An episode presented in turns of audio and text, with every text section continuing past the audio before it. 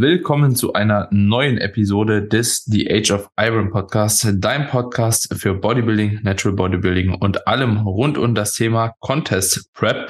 Heute mal wieder in einer Dreier-Episode unterwegs, in einem Dreier-Gespann unterwegs und dementsprechend freue ich mich auch sehr auf diese Episode zusammen mit Tobi Büchner und Konstantin Koch, heute dem Classic-Athlet, der in der Saison eigentlich so gut wie alles im Natural Bodybuilding abgerissen hat, zumindest auf deutschsprachiger Ebene. Und dementsprechend freue ich mich auf die Episode, Männer. Erstmal, Tobi, ich hoffe, dir geht soweit gut. Und du bist auf jeden Fall auch gut nach den USA wieder so in das alte Manier zurückgekommen.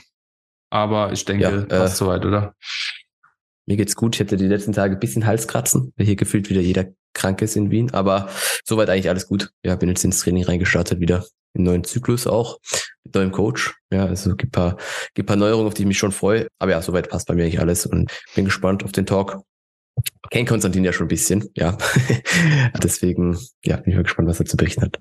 Ja, sehr, sehr geil. Konstantin, auch hier nochmal herzlich willkommen. Jetzt offiziell auch. Ich hoffe, dir geht's auch soweit gut. Du bist in der Prep beziehungsweise aus deiner Prep gut rausgekommen, hast schon das ein oder andere Kilo an Körperfett wieder akkumuliert und bist wieder ein bisschen schwerer geworden. Du kannst dich ja den Zuhörer, Zuhörerinnen ganz gerne mal ganz kurz vorstellen, dass auch jeder weiß, wer du bist und wie wir überhaupt auf dich gekommen sind.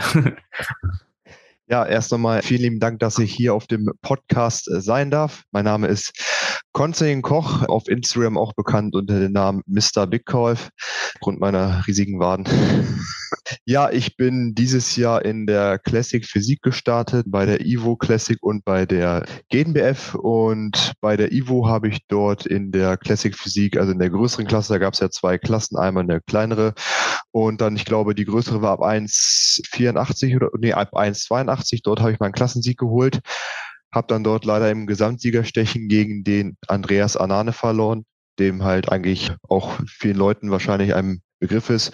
Und dann eine Woche später bin ich bei der ähm, GmbF gestartet, bei der deutschen Meisterschaft und habe dort auch meine Klasse gewonnen und konnte mir dann schließlich auch den Gesamtsieg sichern und somit halt auch die PNBA Pro Card. Und was ich noch so zu mir sagen kann, ich bin halt bei Tobi im Coaching, ich glaube seit ungefähr März 21 müsste das sein. So circa, ja. Ja, so circa. Ja, so circa. Genau, und haben, sage ich mal, die bisherige Zusammenarbeit jetzt ja mit diesen Siegen, sage ich mal, gekrönt. Sehr, genau. sehr schön. Sah auf jeden Fall auch gut aus, habt ihr beide eine gute Arbeit geleistet an der Stelle. Dann hat sich ja die Zusammenarbeit anscheinend auch ausgezahlt in dem Zuge. Danke. Würde ich mal Dankeschön. unschwer behaupten. Danke, danke Daniel. Ja. ja. Sehr, sehr gerne. Ich bin äh, heute im Schmeichelmodus unterwegs.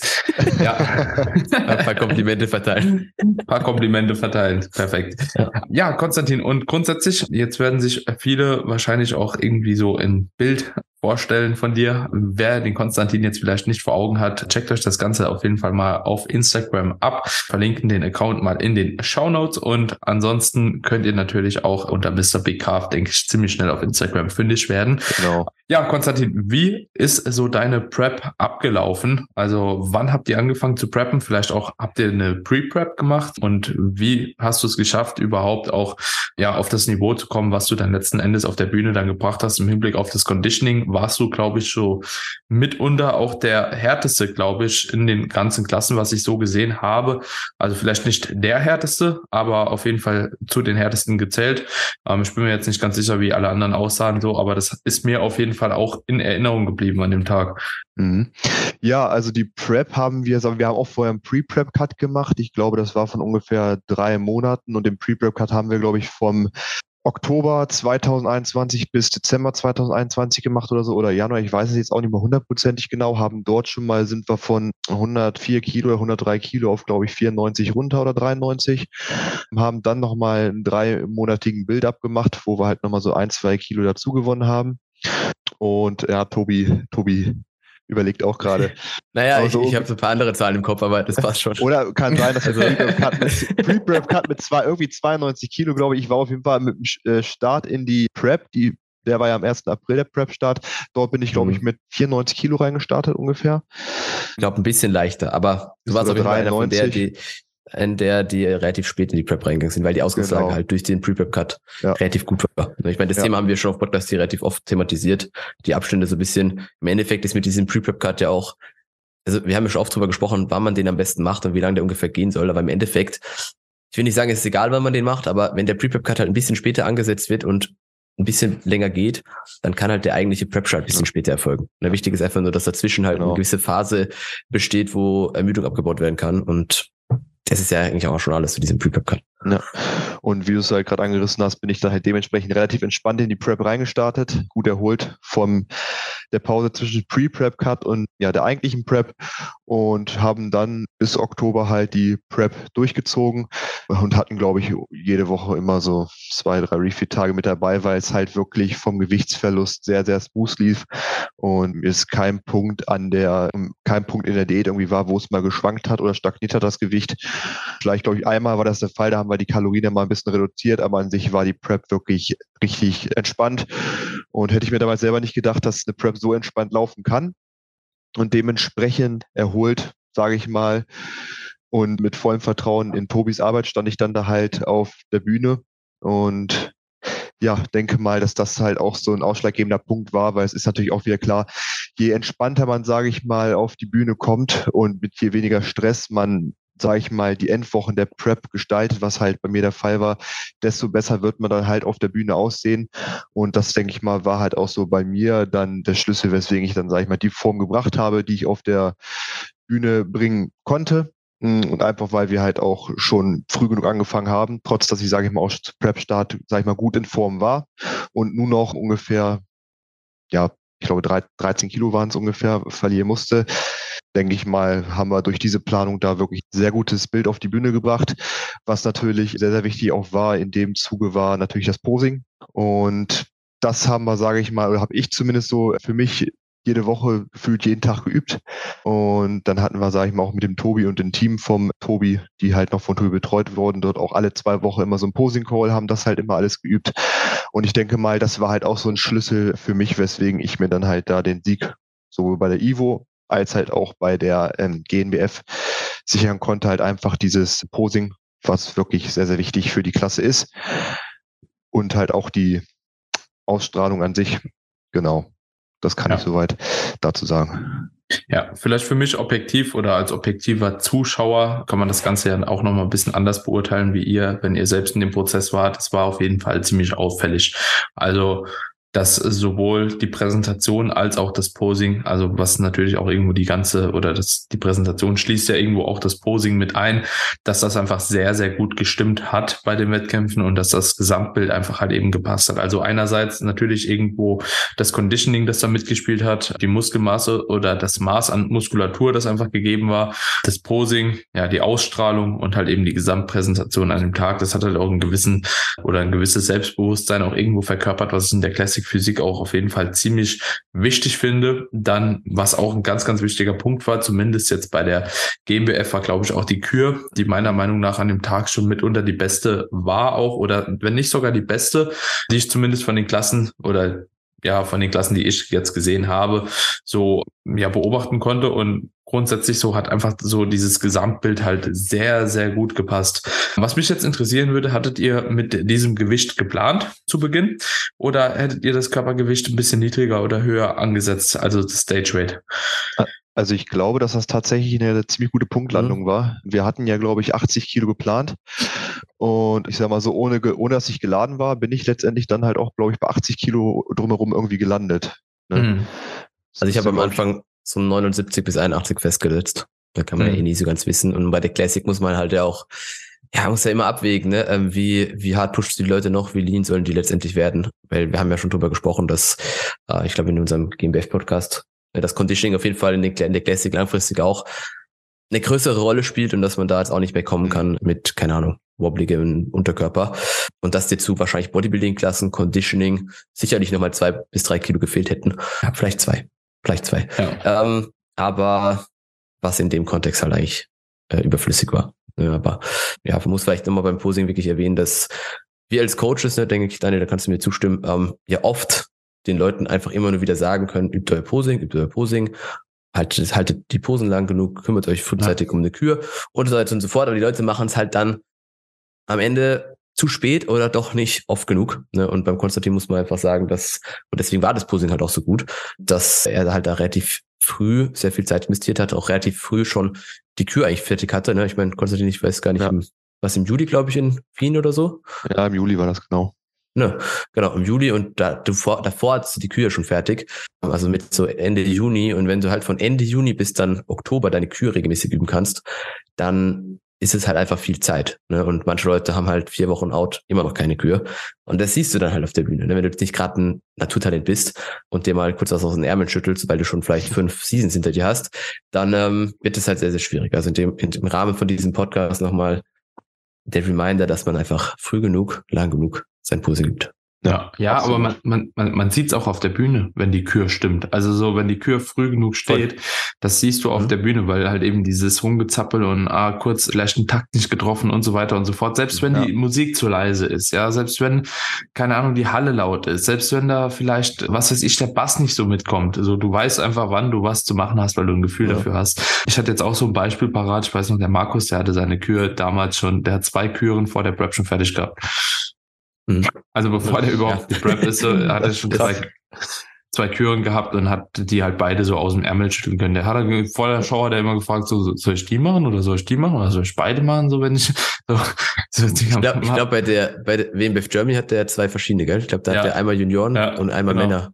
Ja. Irgendwie sowas, weiß ich noch, ja. ja. ist, so. ist halt geil, ne? Also ist geil. Bodybuilding ist Präsentationssport. Und ich sag mal ja. so, wenn du halt eben vorne mitspielen willst, dann kann man sich sowas auch schon mal zunutze machen, so, ne? Ja. ja entstehen auch die besten grad, Bilder dabei. Gerade in der Klasse halt, ne, musst du halt nochmal auch nochmal mhm. tun. Wenn, wenn vor allem in dem Verband, in dem man startet, die, die Kür auch so, so stark bewertet wird. Weil zum Beispiel bei der Evo gab es ja gar keine Kür. Ne, das ist ja. eigentlich komplett rausgefallen. Da, da hat das reine Posing ja. einen Vorteil mit sich gebracht. Aber wenn man sich halt für die GmbF entscheidet und weiß, die Kür zählt 50 Prozent, dann muss ich hier halt wirklich frühzeitig sehr viel Arbeit investieren, damit am Ende irgendwas Gutes bei rumkommt. Mhm. Sollte meiner Meinung nach, sollte auch die Kür eigentlich in jeder, jeder Klasse Pflicht sein.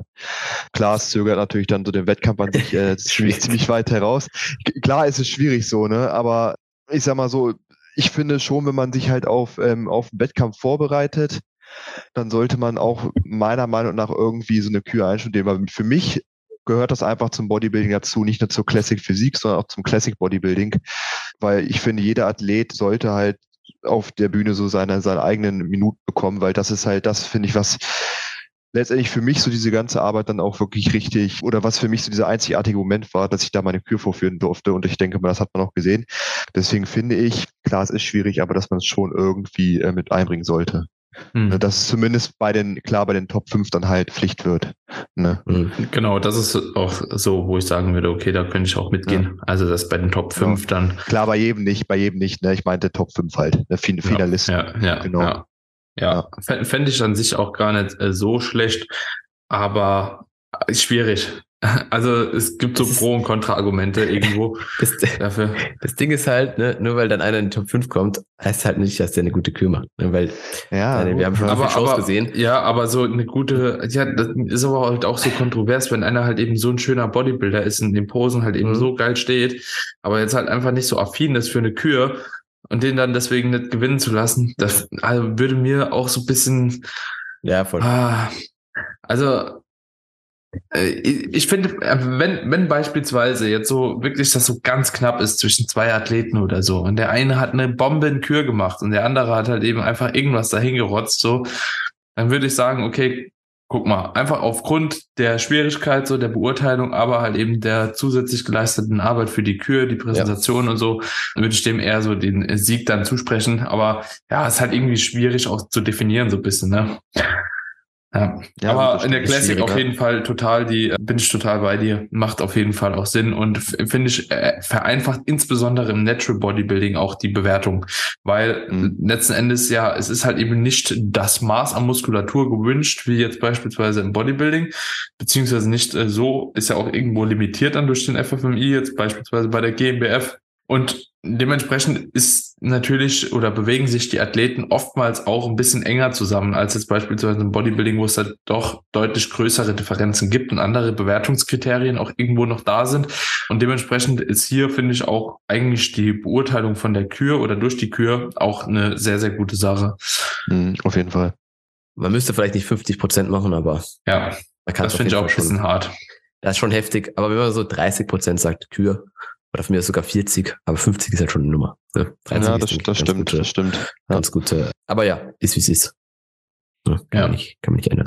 Konstantin, das Posing, auch die ganzen Classic-Posen, ähm, wie hast du dir die beigebracht? Also bist du da selbst irgendwie auf den Trichter gekommen? Habt ihr das zusammenarbeitet, Tobi? Oder ja, weil ich glaube, also ich muss einfach so anekdotisch so ein bisschen so von meiner Erfahrung als Coach aussprechen, so in der Regel Classic-Posen bringe ich nicht bei. Also in der mhm. Regel ist es so, dass also wenn jemand in der Classic starten will, ist ja auch so mehr oder weniger schon eine Grundvoraussetzung eigentlich, dass du Bock hast ja. auf die Posen und auch irgendwie ja. Bock hast auf die Präsentation. Und wenn ich schon merke, einer hat halt keinen Bock drauf, ja, auch sich ein paar neue Posen beizubringen, dann ist der wahrscheinlich auch in der Klasse jetzt nicht unbedingt halt so gut aufgestellt. Ja. Na gut, das muss halt, wenn man in der Classic startet, muss halt auch den Athleten klar sein, dass er sich da halt auch so ein, und das muss zum Beispiel auch durch einen Coach dann klar kommuniziert werden, dass er sich dann halt auch so ein bisschen bei diesen Classic-Posen halt, dass da halt einfach auch so ein bisschen Sel äh, Eigeninitiative gefragt ist, wenn man halt wirklich in die Classic-Physik möchte, weil es halt einfach dazugehört. Und ich habe mir, mir selber halt diese Posen, sage ich mal, beigebracht. Zum Beginn halt einfach, habe ich mir über Instagram was angeschaut, mhm. sage ich mal, Rough, vom Rough Devil zum Beispiel, also Terence Ruffin, Chris Bumstead, Urs Kaliczynski, halt diese ganzen Classic-Physik-Athleten oder halt auch von Athleten, die zum Beispiel in der Classic schon gestartet sind bei der GmbF ja, findet man ja auch mittlerweile auf Instagram ziemlich viele, da halt ja. was ein bisschen mir abgeschaut oder halt Videos auf YouTube angeguckt und das war, sage ich mal, so der, dass ich mir so ein paar Grundideen gesammelt habe. Ähm, ich kannte natürlich auch vorher schon so ein paar Posen und habe dann, sage ich mal, mit Tobi immer mal im Posing-Call gefragt, ob das so passt, wie man die Posen besser stehen könnte oder ich habe ihm halt Bilder zugeschickt, wo er es dann vielleicht nochmal korrigiert hat.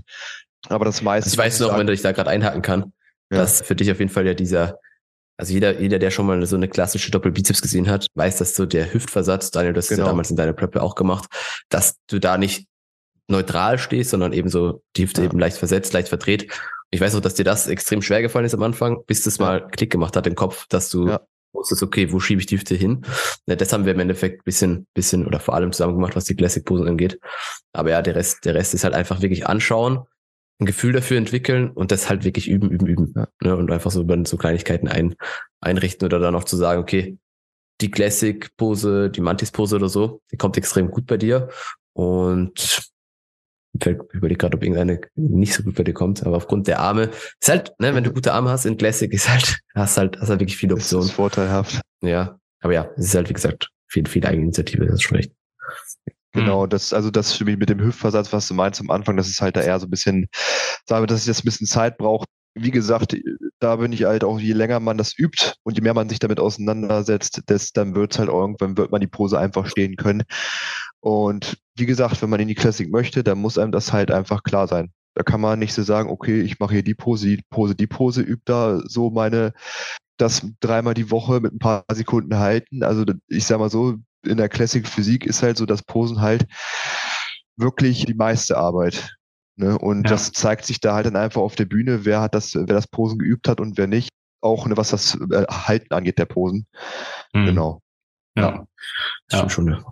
Ja, Classic Posen ist ja auch irgendwo auch geil. Ich finde, das ist auch äh, sehr, sehr cool, halt eben die Abgrenzung auch zu den normalen Bodybuilding-Posen, die man halt überall so kennt ist es auch, finde ich, cool, wenn man überhaupt mal was anderes zeigen darf und halt auch die Möglichkeit besitzt, da was anderes zu zeigen. Ich finde es auch ehrlich gesagt sehr cool, wenn Leute halt oder Athleten in den Übergängen quasi auch so einzelne Posen nochmal mit einbringen, halt eben so schnelle Übergänge machen. Gerade in der Classic, das feiere ich halt eben schon. Beispielsweise ja. irgendwie, keine Ahnung, von der Side Chest dann, dann nochmal einen anderen Übergang machen, auch von den Rückenposen vielleicht dann nochmal in die Abs und Ties einen Übergang mit reinbringen und so weiter und so fort. Ich finde, das macht einfach auch so kann das Posing halt deutlich schöner machen overall. Ja. Ja. Da stimme ich dir zu mit den Übergängen. Das habe ich auch probiert, irgendwie mit einzubringen, dass ich versucht habe, bei jedem, also zwischen den Posen halt immer irgendwie, irgendwie kreativen Übergang mit einzubauen. Ja. Klar, die Übergänge werden halt nicht mit reingewertet, sage ich mal, dann ja. ins Judging, aber natürlich ziehst du dann gleich mal die Augen der Juroren, der Juroren viel mehr auf dich. Ja. Und das verschafft dir halt einfach auch nochmal einen Vorteil. Selbst wenn du vielleicht ein bisschen später in der Pose stehst durch die Übergänge, bin ich trotzdem der Meinung, dass man dadurch halt doch dann vermehrt die Blicke auf sich zieht. Das war zumindest so meine Erfahrung. Ne? Ja, ja, genau. genau. Ja, und das ist genauso das Gleiche auch mit der Kür. Selbst in den Klassen, wo die Kür nicht gewertet wird, ist es trotzdem so, dass natürlich äh, Augenmerk auf den Athleten oder die Athletin dann genau. dem Moment liegt und dementsprechend auch da trotzdem vielleicht ein minimaler subjektiver Eindruck irgendwo doch hängen bleibt, der dann dazu führen könnte, unter Umständen die Klasse vielleicht dann doch eher für sich zu entscheiden oder halt eben sich besser zu positionieren am Ende. Also selbst wie gesagt, wenn es nicht zählt, ist das halt eben schon schwierig auch zu differenzieren, denke ich auch als Juror, also kann ich mir einfach vorstellen, dass das irgendwo immer noch so ein bisschen mit einfließt. Und auch keiner aus dem Publikum wird dir das dann als Juror wahrscheinlich verübeln, wenn du dann jemanden vielleicht ein bisschen besser positionierst, einfach weil er sich auch gut präsentiert hat dann. Ne? Also ich glaube, das ist, ist auch das Gute daran, ne? dass, dass keiner einem dann wahrscheinlich so übel nimmt oder dass es dann irgendwo trotzdem nachvollziehbar ist. So, ja. ja. Genau. Und ansonsten, Konstantin, wie sind deine Pläne jetzt als äh, frisch gebackener Classic Physik Pro? Hast du vor, irgendwann mal als Profi auch zu starten? Ich weiß ja, dass bei der PBA auch so ist, dass letzten Endes innerhalb von ja, kurzer Zeit letzten Endes wieder starten musst. Ansonsten verfällt die Pro-Card, glaube ich, nach zwei Jahren. Jo, was sind da so deine Ziele? Oder geht's vielleicht von ja. der Classic weg ins Bodybuilding? Ähm, also Ziele sind auf jeden Fall, also für mein persönliches Ziel ist halt auch Währung Pro Start. Ich denke mal, da stimmen Tobi und ich auch überein, dass man das halt in ein paar Jahren angehen könnte. Jetzt auf jeden Fall erstmal. Soweit ich weiß, muss ja nur deine Freundin zustimmen, Konstantin. Ne? Also meiner Seite hast du jedes Go. Gut. Nee, die hat schon zugestimmt. Ja. Nee, und auf jeden Fall jetzt erstmal halt eine Offseason, eine längere Offseason machen, um halt, sage ich mal, die Schwächen so ein bisschen äh, anzugleichen oder die Schwächen stärker zu machen, indem wir halt einfach ein bisschen an der äh, Rückseite arbeiten, sei es Let's, Beinbeuger, Blut, weil das waren halt so Waden, das waren halt so die Schwächen, die man, die wir ausgemacht haben. Und ich möchte allerdings, habe für mich persönlich nach dieser Saison den Entschluss gefasst, dass ich halt auch in der Classic bleiben möchte. Einfach aus dem Grund, weil ich meiner Meinung nach von der Struktur und der Linie halt sehr, sehr gut in die Classic reinpasse, weil Classic wird ja zum Beispiel einfach gefordert, dass man halt nicht diese, diesen X-Frame hat wie im Bodybuilding, sondern halt diese V-Form, sage ich mal, breites Schlüsselbein, ne, dicke Arme, aber halt, dass die Quads nicht so aus ausladen sind. Also dass das Ganze halt einfach so ein bisschen ästhetischer wirkt und das passt bei mir halt einfach ganz gut, weil ich halt auch einfach von Natur aus längere Beine habe und niemals so richtig ausladende Quads haben würde. Und da muss ich mir halt einfach, bin ich halt ehrlich zu mir selber, dass wenn ich halt ins Bodybuilding gehe, ich halt einfach nicht dort mitspielen könnte, wo ich halt in der Classic Physik mitspielen möchte. Und da ich natürlich ein Athlet mit Ambitionen bin, möchte ich halt auch vorne mitspielen. Und das sehe ich halt für mich auch in der Classic und ich kann mich halt einfach mit der Classic am meisten identifizieren, weil mir halt einfach das Posing so einen unglaublichen Spaß macht oder halt einfach so eine Posing-Kür zu entwickeln mir auch einfach nochmal äh, richtig viel gibt, weswegen mhm. ich dort halt einfach bleiben möchte in Zukunft. Sehr, sehr cool. Und hast du jetzt mhm. äh, von den deutschsprachigen Wettkämpfen, die du gemacht hast, noch andere Ziele vielleicht, beziehungsweise würdest du bei den Wettkämpfen nochmal starten? Würdest du jetzt andere Shows grundsätzlich für dich auswählen oder wie ist so da Division, sage ich jetzt mal? Also ich könnte mir vorstellen, theoretisch nochmal bei der Evo Classic zu starten, wenn die in ein paar Jahren dann, wenn die halt so weiter stattfindet, weil es halt einfach mhm. ein mega Wettkampf war. Allein von der Zuschauerzahl der Atmosphäre ähm, und vielleicht, um sich da nochmal Gesamtsieg zu holen. Mhm. Das wäre nochmal vielleicht so ein Ziel. GmbF müsste ich halt überlegen, vielleicht um sich, wenn die Pro-Card bis dahin schon abgelaufen ist, vielleicht um sich da halt nochmal eine Pro-Card zu holen. Allerdings bin ich da halt eher so ein bisschen so, man hat jetzt bei der GMF, sag ich mal, Gesamtsieg geholt. Ähm, was kommt danach noch? So ist die Frage dann. Hm. Ähm, ich habe halt auch WMF gibt es allerdings keine Classic Physik. Deswegen es dann halt wirklich für die nächste Saison vermehrt ähm, Wettkämpfe im Ausland werden. Ja. Ich muss, auch dazu sagen, Konstantin, dass er, du ja jetzt nicht so viele Möglichkeiten hattest, einfach aufgrund vom Job. Genau. Das ist ja mit, den, mit der Showauswahl. Deswegen haben wir uns ja für die beiden Shows entschieden. Hätten ja gern noch mehr gemacht, aber ging halt einfach ja. nicht. Und ich denke, dass wenn du wieder auf die Bühne gehst, da einfach eine andere Showauswahl einfach möglich ist, aufgrund einfach von mehr Planung im Vorfeld und nicht gerade Jobwechsel bzw. Jobneuanstieg und man da dann auch das eine oder andere rauspicken kann. Was ich jetzt persönlich mhm. schon im Kopf habe. Lass mich raten, ja, UKDFBA. Hau, mal, hau mal ein Timetable raus. Ja. Ja. Auf jeden Fall muss er halt einfach einen Pro-Start machen. Ja. Denke ich. Yuki Bay gab es jetzt dieses Jahr das erste Mal Classic, deswegen konnte man da nicht so ganz wirklich was sagen, wie die Qualität da sein wird oder wie die, wie die Kriterien da sind. Aber ich denke, rückwirkend hätte das auch ganz gut klappen können dort. Ne? Aber ja, das sind einfach so Shows, wo du, denke ich mal, nächstes Mal nochmal noch mal einen Tick mehr mitnehmen kannst. Ja, ähm, weil man auch einfach weiß, wie du in die Klasse reinpasst. Ne? Das ist ja auch ja. immer so eine, also wenn du im Vorfeld schon weißt, okay, der Typ schaut so und so aus und der wird wahrscheinlich da und da gut reinpassen. Ist schön und gut, aber wie es dann letztendlich die Juroren sehen, wie es, wie es im Vergleich auch ausschaut, ist dann immer noch mal eine andere Sache. Und das, die Sicherheit hat man jetzt halt für dann solche Shows wie eine EM, für, für einen Pro Cup oder eine UKDFB Finals. Ja. Mhm. Genau. Gut, Männer. Ich würde sagen, damit können wir auch die Episode beenden. Ja, war auf jeden Fall ein sehr, sehr cooler Talk. War ein interessanter Talk. Auch jetzt mal ganz was Neues für mich. So, diesmal hat der Tobi in Anführungsstrichen dich angeschleppt. Normalerweise kenne ich ja auch die meisten Leute schon ein bisschen besser. Aber ja, ist für mich dann auch immer sehr, sehr cool, mal mit jemandem zu sprechen, mit dem man vielleicht vorher noch nicht so die Chance hatte, auch sich ausführlich mal auszutauschen. War auf jeden Fall sehr, sehr angenehm, Konstantin. Also ich denke, das werden die Zuhörer auch so wahrgenommen haben wie wir. Und ja, wenn die Leute dich finden möchten, bist du unter Mr. Big Calf auf Instagram zu finden, wie du schon gesagt hast. Und ich denke, genau. ansonsten genau. äh, Social Media technisch eher gar nicht so hart unterwegs, oder? Nur auf Instagram halt, YouTube äh, nicht, da passt halt zeitlich einfach wegen, wegen Gott nicht. Und ja, ist auch ehrlich, ehrlich, ehrlich, gesagt, ehrlich, ehrlich gesagt auch keine Motivation da. Ja. Instagram, Instagram äh, reicht. Genau, ja, also wenn die Leute mich finden, dann über Instagram. Okay, genau. sehr, sehr cool. Alles klar, meine Freunde. Und hier vielleicht nochmal der kleine, aber feine Appell, wenn euch die Episoden, die wir hier so für euch kreieren, gefallen, dann würde es uns natürlich auch sehr weiterhelfen, wenn ihr das ganze Unterfangen unterstützt, wie Patrick immer so schön sagt, indem ihr letzten Endes eine kleine Bewertung da lasst, ähm, einfach eine 5-Sterne-Bewertung bei der Podcast-Plattform eurer Wahl vielleicht einen kleinen Text dazu schreiben, würden wir uns natürlich mega freuen. Und ansonsten auch vielen, vielen Dank an alle diejenigen, die das Ganze schon beworben haben, bewertet haben und immer wieder auch bewerben in Zukunft in ihrer Story, wie auch immer. Ist immer sehr, sehr cool zu sehen, wenn das Ganze geteilt und gefeiert wird, insbesondere weil die kleine Bubble von uns ja doch nicht allzu groß ist. Und wir freuen uns über jede Unterstützung dahingehend. Genau.